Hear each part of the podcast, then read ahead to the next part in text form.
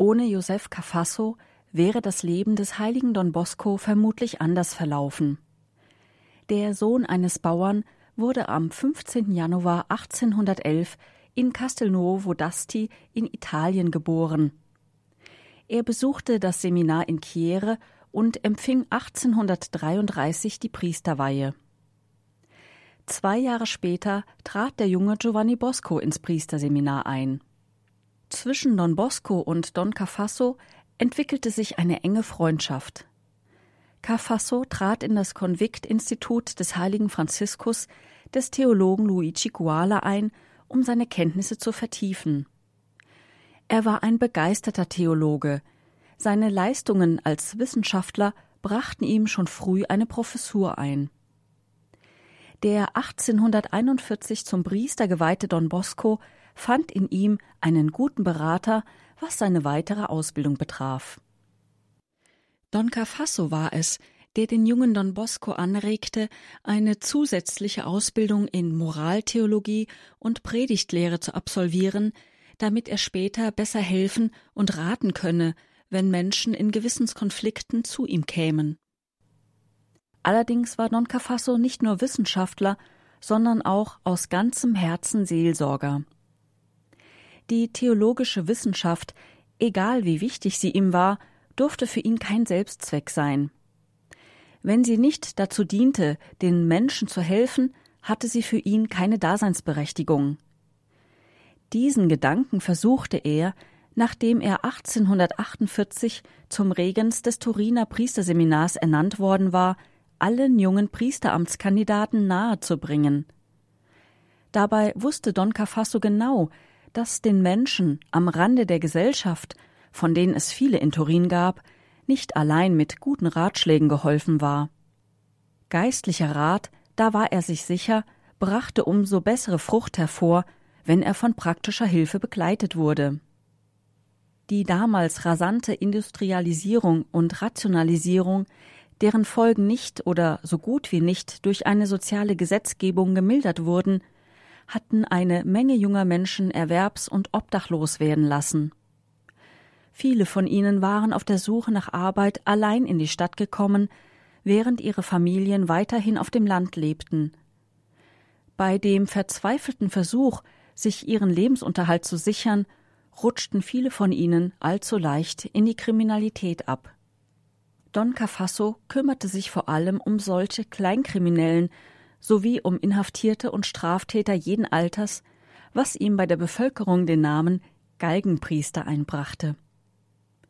Zu dieser Zeit lenkte Don Cafasso die Aufmerksamkeit Don Boscos auf die bedürftigen Jugendlichen in Turin. In seinen Erinnerungen schildert Don Bosco einen Gefängnisbesuch mit Don Cafasso. Als erstes führte mich Don Cafasso in die Gefängnisse, wo ich bald kennenlernen musste, wie groß die Bosheit und das Elend der Menschen waren. Es erfüllte mich mit Schaudern, dort Scharen von Jugendlichen im Alter von zwölf bis achtzehn Jahren zu sehen, gesund, kräftig und talentiert, die untätig herumsaßen, von Ungeziefer zerstochen, hungrig nach geistigem und leiblichem Brot. Wie sehr aber war ich betroffen, als ich merkte, wie viele das Gefängnis verlassen hatten mit dem Vorsatz, ihr Leben zu bessern und dann sehen zu müssen, wie sie innerhalb kurzer Zeit wieder zurückgebracht wurden und ich merkte auch, dass viele wieder ins Gefängnis kamen, weil sie sich selbst überlassen waren. Wer weiß, sagte ich zu mir, wenn diese Jugendlichen draußen einen Freund hätten, der sich um sie kümmern, ihnen beistehen, an den Feiertagen Religionsunterricht geben würde, ob ihnen dies nicht helfen könnte, mit mehr Sicherheit ein neues Leben zu beginnen? Wenigstens, so dachte ich, würde die Zahl derer kleiner werden, die ins Gefängnis zurückkehrten. Ich teilte diesen Gedanken Don Cafasso mit, und mit seinem Rat und seiner Einsicht machte ich mich daran, diese Möglichkeiten zu studieren. Vor allem drei Priester waren es in jener Zeit, die das religiöse Leben in Turin förderten und zudem karitativ tätig waren. Dieses sogenannte Turiner Dreigestirn bestand aus Don Bosco, der durch Don Cafasso die Jugendseelsorge für sich entdeckt hatte, Don Cotolengo, dem bekanntesten Kranken- und Armenseelsorger der Stadt, und Don Cafasso selbst. Als Don Bosco seine ersten Oratorien gründete, aus deren Keimzelle schließlich der Salesianerorden hervorging, war es Don Cafasso, der ihm mit Rat und Tat zur Seite stand. Als Josef Don Cafasso am 23. Juni 1860 mit nur 49 Jahren starb, hatte Don Bosco einen seiner besten Freunde und Ratgeber verloren. Mit ihm trauerten unzählige Turiner um Don Cafasso, den Galgenpriester.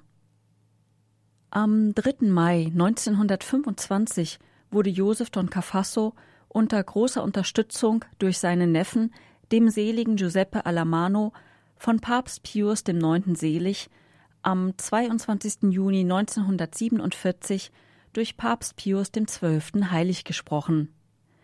Sein Festtag ist der 23. Juni.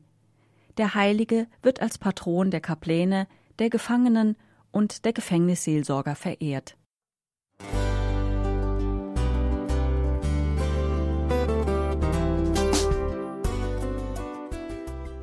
Liebe Zuhörerinnen und Zuhörer, vielen Dank, dass Sie unser CD- und Podcast-Angebot in Anspruch nehmen. Wir freuen uns, dass unsere Sendungen auf diese Weise verbreitet werden. Dieser Dienst ist für Sie kostenlos. Für uns ist er allerdings mit einem nicht unerheblichen finanziellen Aufwand verbunden. Deshalb sind wir für jede Spende dankbar. Alle Bankverbindungen unserer Spendenkontos können Sie über unsere Homepage horeb.org unter dem Menüpunkt Spenden einsehen. Dort besteht auch die Möglichkeit, online zu spenden. Natürlich nach den neuesten Sicherheitsstandards. Sie können diese Informationen auch bei unserem Hörerservice unter der Telefonnummer 08328 921 110 erfragen. Ich wiederhole die Rufnummer 08328 921 110. Vergelt's Gott für Ihre Unterstützung. Ihr Pfarrer Kocher.